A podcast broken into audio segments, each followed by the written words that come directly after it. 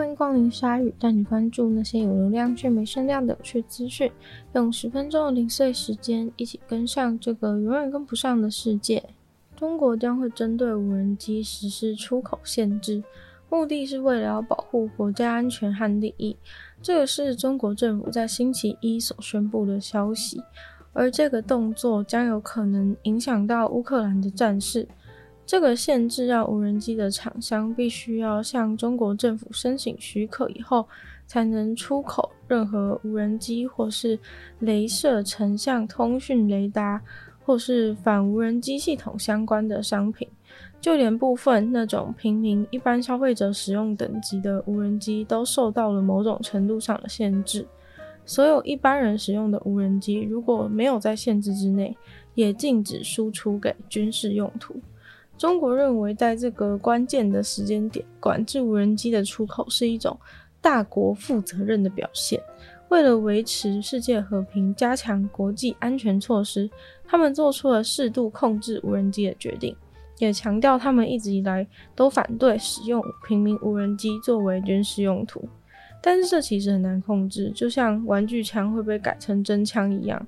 平民用的无人机也会被改成军用。尤其现在无人机已经成为现代战争工具了。现在进行式的乌俄战争里面，不管是俄罗斯还是乌克兰，都广泛的使用无人机。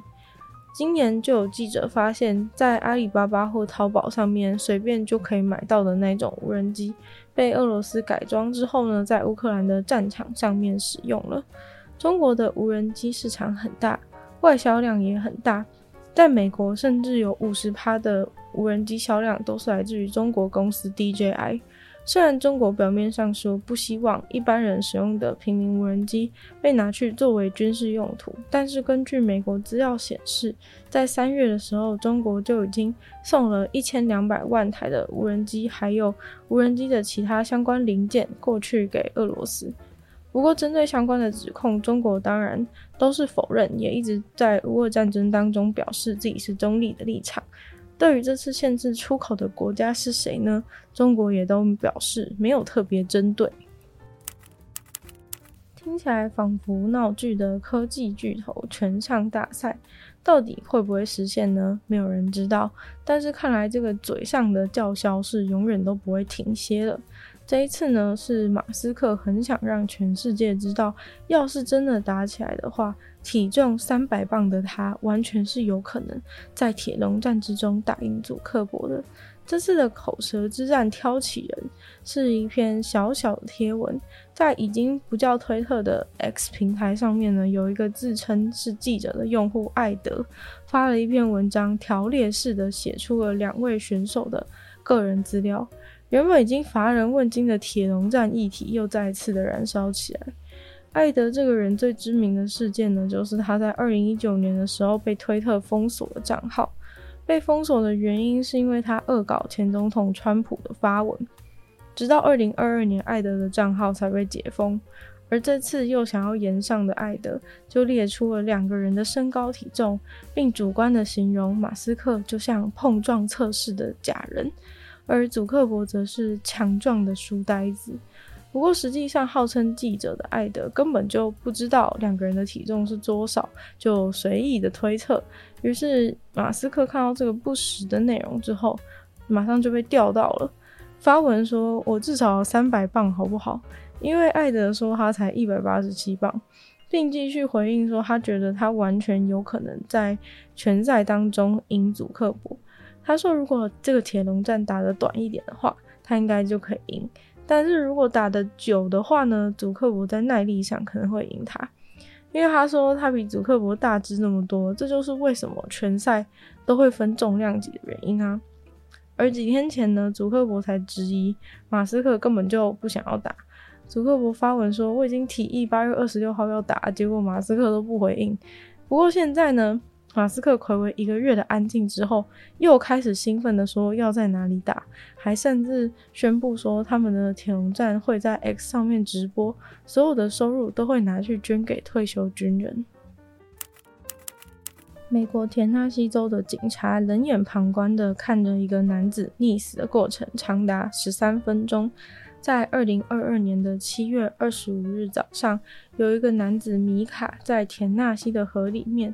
因为他从警察的身边逃走，想要逃跑，但是因为身上呢被河里的藤蔓捆绑住了，所以他没办法挣脱，吸不到空气，一直在挣扎，让自己的头部保持在水面之上，而警察就在旁边默默的看着。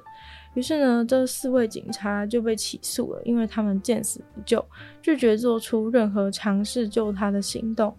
而且有别的路人想要过去救他，还被警察阻止，说不准去。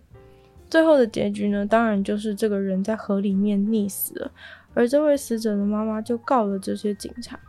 除了见死不救的警察之外呢，还有一开始儿子逃离的那个警察，妈妈也说是违反了他儿子的人权，才会被逼得逃跑，掉进河里，最终导致死亡。诉讼中提到，受害者米卡因为吸食海洛因的关系，有时候毒瘾发作，行为举止怪异，就会被警察盘查。